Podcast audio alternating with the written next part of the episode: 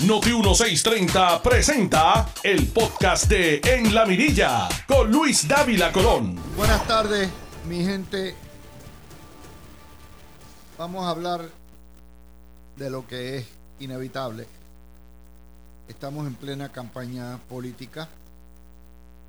Ustedes escucharon ahora mismo, en vivo, a todo color, por jugando pelotadura, al hombre leyenda, a Edwin Mundo. Probablemente uno de los mejores comisionados electorales que haya tenido el PNP y probablemente uno de los estrategas más hábiles que hay.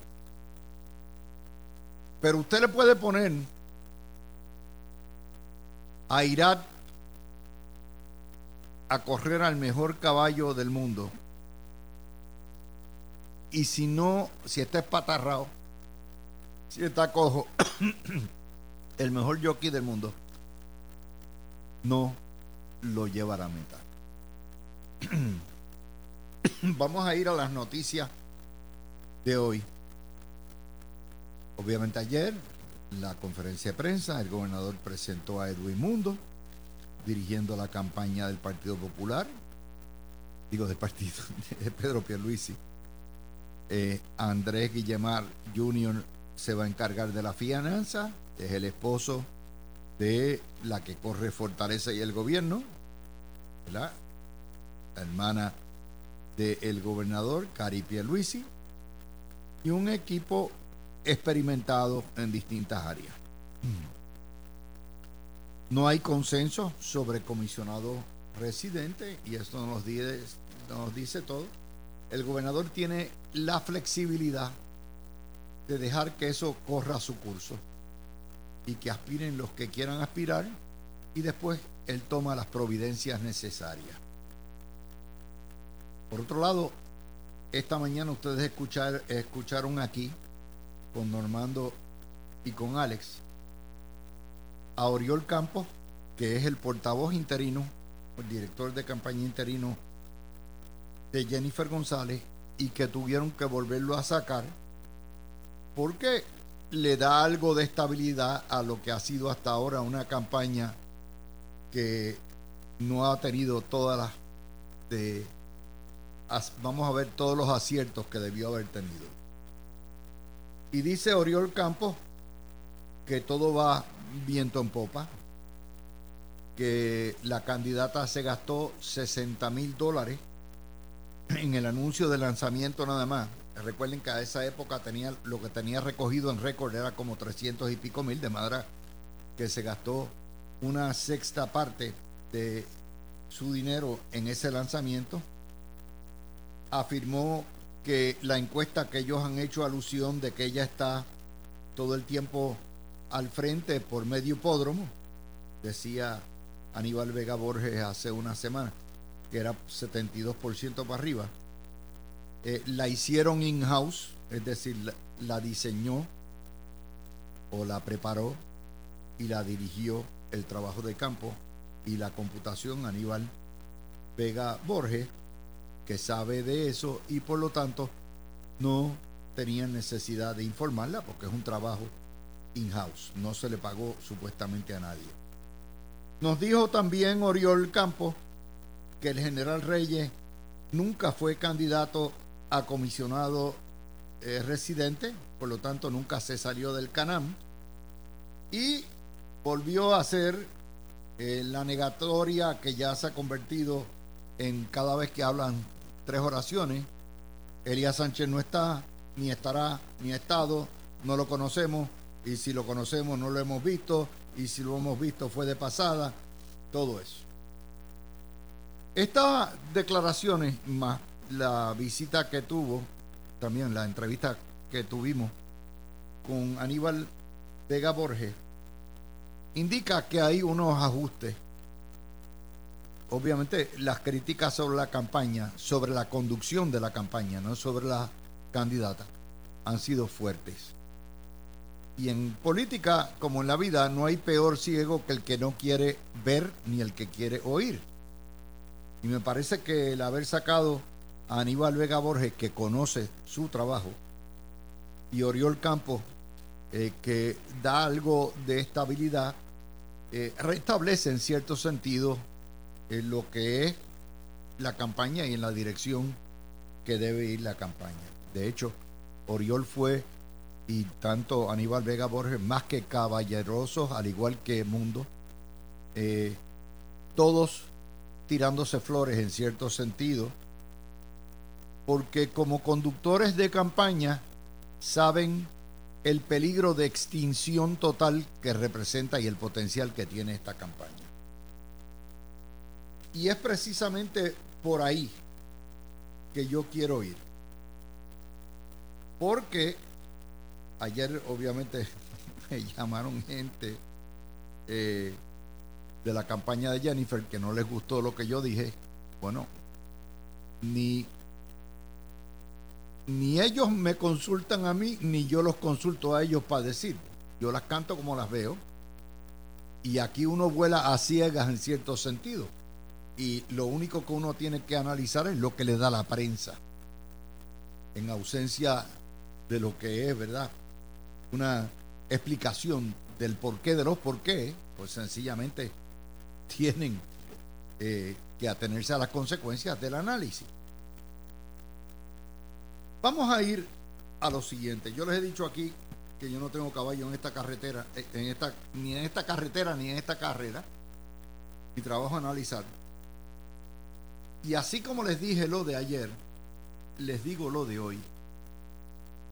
Esta primaria, tal como está planteada,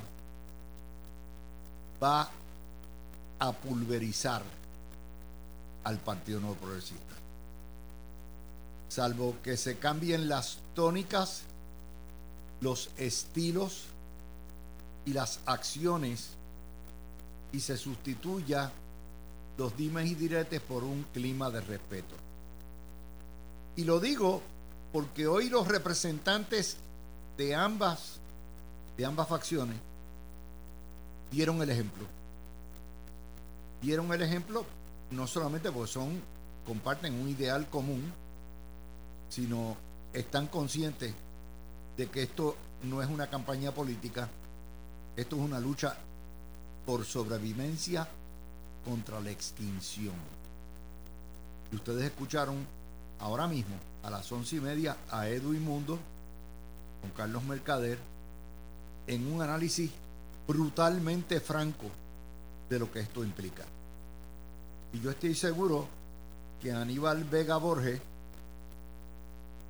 que ya no es el mejor alcalde popular que jamás haya tenido el PNP, porque fue superado por Javier Jiménez y ahora está integrado, por lo menos dentro de la campaña de la disidencia en el PNP, Aníbal sabe lo que está en juego también.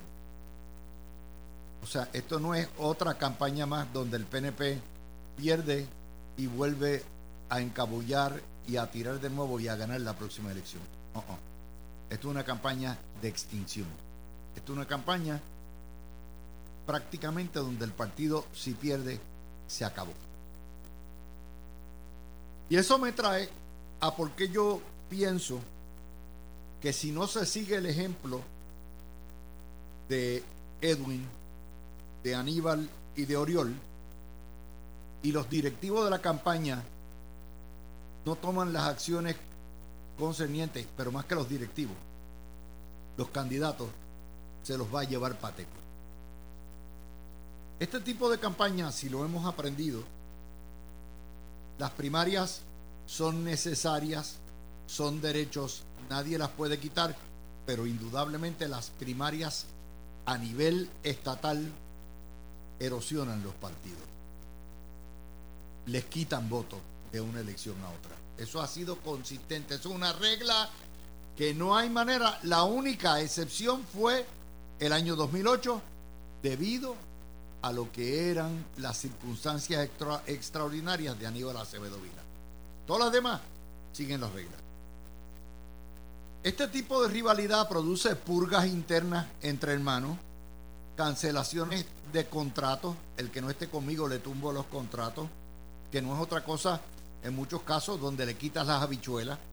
Y entonces la lucha política se convierte para muchos en una lucha de sobrevivir porque le quitan las habichuelas, sus propios hermanos o hermanas. Y eso produce una dinámica de hermano contra hermano a nivel de todo lo que es la estructura del partido y de los empleados públicos que dependen del partido. Y aquellos que no son que han sido castigados por favorecer al otro ya entonces lo que los nutre no es una comparativa de los candidatos sino el odio y el rencor. Y eso es veneno. Segundo este tipo de campaña va a degenerar generalmente degenera en la guerra del ventilador en el escándalo, en la corrupción. Y esos escándalos son magnificados por la prensa, que es antiestadista, y explotados por la prensa para decir estos son todos unos corruptos, esto es un grupo de buscones apoyando a Pierluisi detrás de otro grupo de buscones apoyando a Jennifer González y ahí se fue toda la campaña. ¿Por qué? Porque es la ustedes saben la bola que baja por la de eso, la bola que apesta, ¿verdad? Que mientras más bajando por la colina, más basura y más excremento va cogiendo. Eso es. Tercero, ese tipo de guerra de escándalos, porque degenera, termina entonces en referidos federales y empiezan los humores. El FBI investiga esto, lo que esto, esto ya lo vimos en el caso de la primaria de Wanda Vázquez y de Pedro Pierluisi, donde el, equipo de Wanda Vázquez acusó a Pierluisi a nivel federal de tener irregularidades en sus eh, recaudos y terminó trasquilar Wanda. Pero terminan eso. Y entonces todo lo que se cubre, todo lo que hay, no es los issues, no es los asuntos, no es la estadidad, es quién es más corrupto que quién. Yo creo que Wanda Vázquez es el mejor ejemplo de cuando un candidato no es político, o por lo menos no tenía experiencia política, y cuando ignora los riesgos de entrar al estiercolero y al pozomuro, que es la política puertorriqueña, y salió trasquila. El ego de Wanda Vázquez la llevó, la tentó. Los Ferrer Ángel la sonsacaron, después que ya había dicho que no le interesaba, con la encuesta fábrica que ellos hacen. Y entonces, en ese contexto, entró al ruedo y la quemaron. Sí. Los jóvenes no quieren entrar a la política y generalmente la gente no entra a la política porque la política destruye vidas. Eso es así. Y el mejor ejemplo de eso es Juan Vázquez y más Wanda Vázquez que no sabía ni papa de política, ni tenía base política, ni bases ideológicas, ni nada. Esto nos lleva a que el caso de Wanda Vázquez va a estar para juicio el año que viene. Y ahí va a salir los escándalos y cuanto madre a todo lo que da. Porque Wanda Vázquez no se va a quedar que da y va a sacar. Está sobreviviendo por la, lo que es la libertad y la prensa va a tener un field day. Y eso va a estar. ¿Cuándo va a ser ese juicio? Yo no sé. Pero yo me imagino que será antes de las elecciones y a lo mejor antes de la primaria. Y esto va a requerir, cuando empiece la guerra del ventilador, que cada cual responda en especie, con una escalada. Cada vez la alegación o la corrupción, estos contratos, esto, ahí se salpica medio mundo. Y eso todavía no lleva los casos de corrupción federal que pudiera haber. Recuerden que José Hernández, que tiene muy buenas fuentes, que tienen fuentes dentro del gobierno federal, dice que lo que viene es caña de mono. Y eso es aparte de la guerra del ventilador. Yo estimo que en los próximos ocho meses, que es lo que falta para la eh, la primaria salgan casos de corrupción a diestra y siniestra. Es de esperar, siempre ha sido así. el tío Sam siempre mete la, la cuchara en un año electoral. Entonces viene la guerra de los contratos. Entonces la prensa agarra los contratos y habla de corrupción. O sea, si usted tiene un contrato con el gobierno bien ganado, primero que le llaman es prostituta, lo llaman cabildero.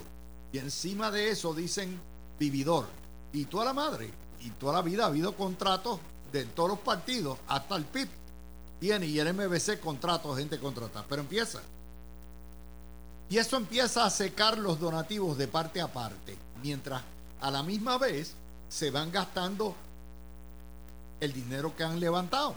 Por ejemplo, si el video de Jennifer González nada más costó 60 mil billetes, eso es una sexta parte de lo que ella había recaudado. ¡Wow! Eso quema gasolina como quema jet fuel un, un jet, ¿verdad? Pero a alta velocidad. ¿Y qué pasa? Dinero que gasten en la campaña primarista es dinero que no van a tener para la campaña contra la mogolla independentista, que todo el mundo ya acepta va a ser, es la segunda fuerza electoral de Puerto Rico, que es lo que hace esta campaña totalmente distinto, una distinción. Por primera vez en la historia, el independentismo está a tres pasos de llegar a la gobernación. Y una vez el independentismo coja los topos, se acabó.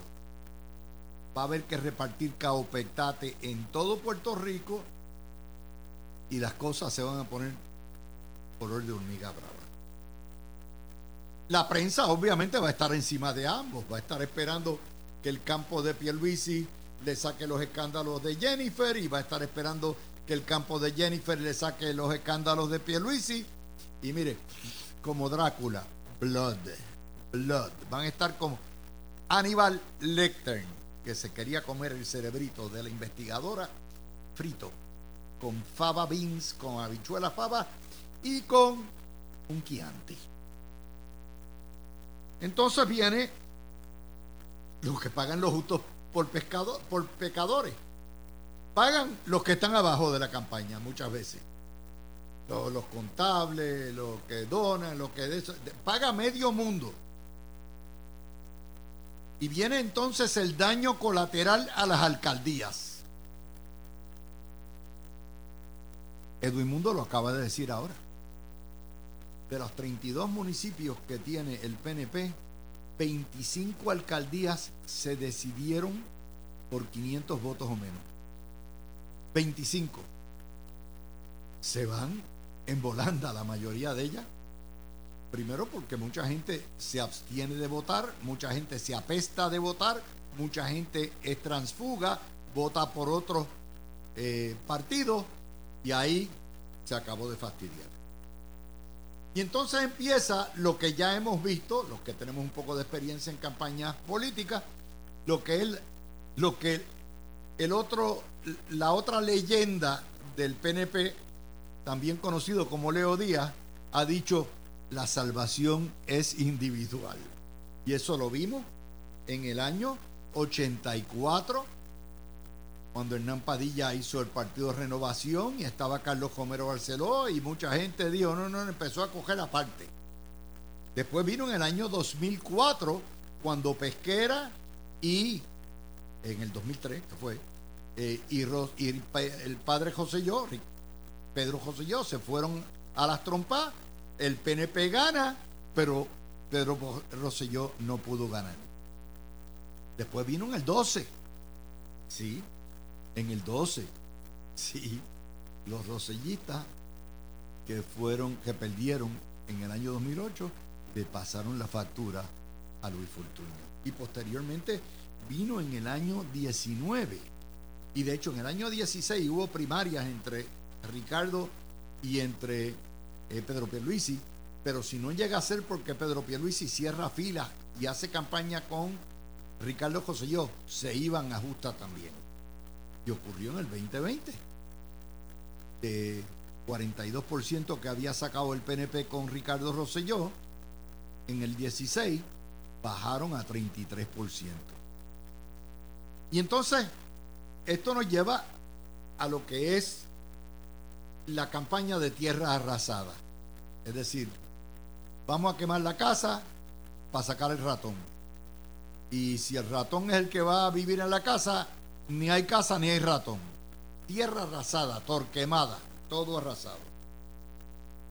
De hecho, fíjense que el propio Edwin Mundo ahora acaba de decir que 47 mil Wanda, el, el guandismo le costó al PNP nada más 47 mil votos.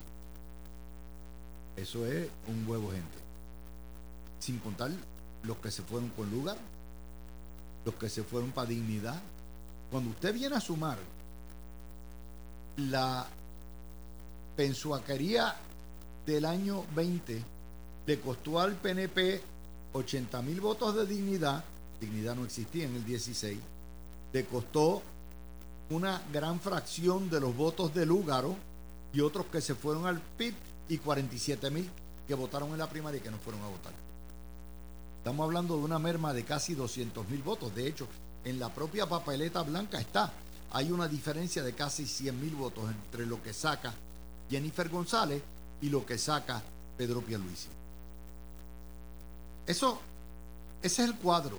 Yo no quiero sonar apocalíptico. No quiero sonar apocalíptico, lo único que les estoy diciendo es, más sabe el diablo por viejo que por diablo. Y esto es lo que me ha enseñado a mí la historia. Esto es lo que, lo que trae el barco. Y yo como observador les puedo decir a los PNP, que siempre eh, somos más y están muchísimos más y todo eso, que van derechito al infierno si las cosas siguen como van. Salvo que escuchen el buen consejo de sus asesores, tanto Aníbal Vega Borges como Edwin Mundo y como Oriol Campo, y decidan llevar esa campaña de altura, sin trapos sucios y sin vendetta. Yo sé que no lo van a hacer, pero como quiera, prefiero pensar positivo que negativo. Con eso, liquido el primer tema, me voy ya mismo para, para el Congreso, para hablar con Alan del, del lío que tienen los republicanos en el Congreso y regresamos y entonces a la una nos vamos con Garriga Picó y con Igartúa. Así que cerramos el video. Tú escuchas el podcast de En la Mirilla con Luis Dávila Colón por Noti1630. Vamos a volver con ustedes. Cuando yo oigo a Aníbal Acevedo Vilá decir que Edwin Mundo espanta votos del del, de Pedro Pierluisi, y Mundo lo dice, mire, estate tranquilo, que como espantapájaro te dimos una pela, la pela más asquerosa que ha cogido el Partido Popular en la historia. Y ahora oigo a Agapito decir lo mismo. Entiendo lo extraordinario que, es Edwin Mundo. Porque cuando los populares dicen es bueno, sabe mucho en campañas primaristas, pero no, es polarizante en campañas eh, electorales. Mire, le traduzco lo que eso quiere decir. Eso lo que quiere decir es que cualquier estadista que tenga los overoles para tumbarlos y pasarle frente, ese es muy polarizante. No, Aníbal no es polarizante, Agapito no es polarizante, los dos fracasaron como gobernadores de Puerto Rico y ahora tienen todas las soluciones. Los dos fueron derrotados por Edwin Muto y los PNP que se le pararon de frente. Por lo tanto, cuando usted oiga no, no, no, es tremendo para las primarias, pero no nos lo pongan para las elecciones porque nos polariza. Es que les va a comer el cogollo de nuevo si lo dejan. Por eso es lo que hay. Por ahí anda Alan Maccabi. Yo sé que tú tienes algo que decir de eso. Definitivamente, Luis, primeramente muy buenas tardes a ti y a tu gran audiencia de la mirilla por Noti 1630. Siempre un privilegio estar contigo todos los miércoles. Pues mira, es que hay que reírse cuando mejor no lo pudiste haber dicho. Cuando tú ves este tipo de análisis de personalidades como el corrupto y desprestigiado de Aníbal Acevedo Vilá, que debería meter la cabeza como el avestruz debajo de la tierra y no salir. Es que él tiene una fuerza de cara. Yo nunca había visto a nadie como él. Y otras personas aludiendo a Edwin Mundo, es que la realidad es que reconocen que es una de las armas más fuertes que tiene el movimiento estadista y el Partido Nuevo Progresista, no solamente a nivel de todo lo que es la votación y lo electoral, sino a nivel de lo que es político, es una estratega, años de experiencia, ha, ha sido derrotado y ha sufrido derrota y con eso ha mejorado y ha crecido para tener grandes éxitos. Así que la realidad, Luis, que aunque todos los partidos están en un momento difícil, hay que reconocer que el único que tiene una organización política en todos los pueblos, tiene una estructura electoral y está preparado para los nuevos tiempos electorales, donde ya los votos no son directamente todos en una urna, es el Partido No Progresista y le debe mucho a Edwin Mundo y al gran trabajo que ha hecho, pero junto a él, Luis, un gran ejército electoral determinado, comprometido, capacitado que desde aquella época de Junior González que ha estado forjando y trabajando para dar esos éxitos al movimiento estadista. La realidad, Luis, eh, el Partido Popular ya no sabe qué más hablar. Tienen una destrucción tan grande en su partido, ya están desaparecidos, ya no tienen nada, no tienen razón de ser, no tienen Mira cómo están en Ponce, mira cómo están en Ponce. En Ponce la asamblea ayer hace lo que el corrupto le pide porque sabe el corrupto que vienen para encima y va a tener que renunciar. Y tiene que dejar a la, la monigote de ella como vicealcaldesa a cargo a ver si ganan las elecciones contra Colón. Pero hay más. El Partido Popular se lava las manos y dice, no, no, eso es un problema allí, tenemos que bregar. Ese es, ese es el Partido Popular. Por eso el independentismo es la única. Aquellos populares que de verdad creen en la soberanía y creen en la nacionalidad puertorriqueña, tienen solamente una ruta. Voten independentista. Voten por la Mogoya. That's it. El Partido Popular dio lo que tenía que dar. Mira, Luis, el caso de Ponce es el mismo de Mayagüez. Son personas que no quieren dejar el poder y siguen manteniendo una estructura para, aunque estén fuera, seguir mandando. Mira el caso de Arecibo, mira el caso de Aguadilla con el chat asqueroso contra los empleados del PNP. Ah, y el Partido Popular como el Coquí Coquí, que muchos se meten para hablar del PNP o de personas del movimiento PNP, pero cuando les toca a ellos arreglar la casa y meter mano y limpiar para eso no están y por eso es que ya no son nada, no tienen razón de ser, ya no hay una razón por qué ser popular y como ya no tienen nada que hablar ni que ofrecer, como ni un candidato bueno tienen para ni siquiera la gobernación y San Juan, se concentran en seguir hablando del PNP a ver si viene un milagro y tienen una oportunidad. Esa es la, de la situación. Dicen que no hablamos del Partido Popular. Claro que hablamos del Partido Popular. Lo que pasa es que el Partido Popular no hace ola. Esa, esa es parte de la tragedia también que tiene el Partido Popular, ¿no? Eh, perdóname. El Partido Popular no existe, solo se puede hablar del PNP. El Partido Popular ya es un puerto parado, es un puerto parado, está ahí todavía, pero lo que le queda es muy poco. Solo que le quitan el respirador y pasó a mejor vida. Vamos a ir a otra de las noticias que tenemos para hoy, que quería el Congreso republicano, el rifirrafe entre Jordan y Scalise es enorme. Obviamente, eh, Donald Trump está haciendo lo indecible por poner a su hombre, Jim Jordan. Ninguno de los dos en, el, en la votación que tuvieron ayer en el caucus tiene ni cerca ni remotamente de los votos. Hay unos que votaron por Trump, otros que votaron por McCarthy. Eh, esto está realmente tranque. De hecho, para elegir a McCarthy tomó 15 votaciones y días. Tú recordarás. Y en el medio tenemos dos guerras. Tenemos el problema que hay en la frontera. Tenemos una serie de cosas. Y el partido está en suicide mode. No entiendo. ¿Qué está pasando en tu partido? Mira, Luis, eh, como hablamos el miércoles pasado, yo estoy bien, bien decepcionado porque aunque no fue de la forma que esperábamos eh, ganar en grande la Cámara, sí se logró y hasta el Senado se hubiera logrado si hubiéramos tenido mejores candidatos en Pensilvania y Georgia. pero la realidad es que tú sabes lo que costó para que Kevin McCarthy pudiera entrar a ser el presidente y tenía prácticamente casi los votos. Imagínate ahora que los que pretenden serlo jamás van a pasar ni siquiera tal vez de 20 votos, ninguno de ellos. Esto le hace un daño grande al ser capitalista, al ser conservador, al ser republicano, a ese partido de Lincoln y de Ronald Reagan que tanto necesita nuestra nación de líderes republicanos conservadores en este momento. Y lo que tú has dicho, la, la guerra de Rusia y Ucrania continúa luego de un año y medio y ahora este conflicto de Israel parece ser que esto no va a ser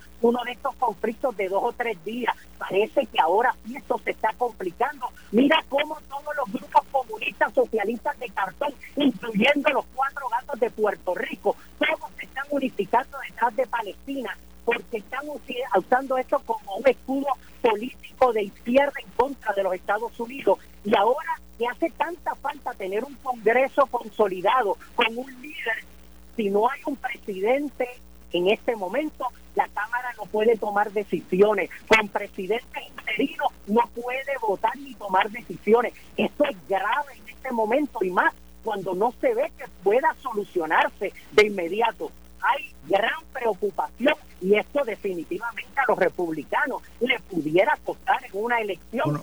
Que yo espero que no sea se arregle, porque mantenernos cuatro años más con los socialistas de cartón, demócratas liberales, sería mortal para nuestra Hoy Jim Jordan, ayer, prometió dos cosas como parte de, de su plan.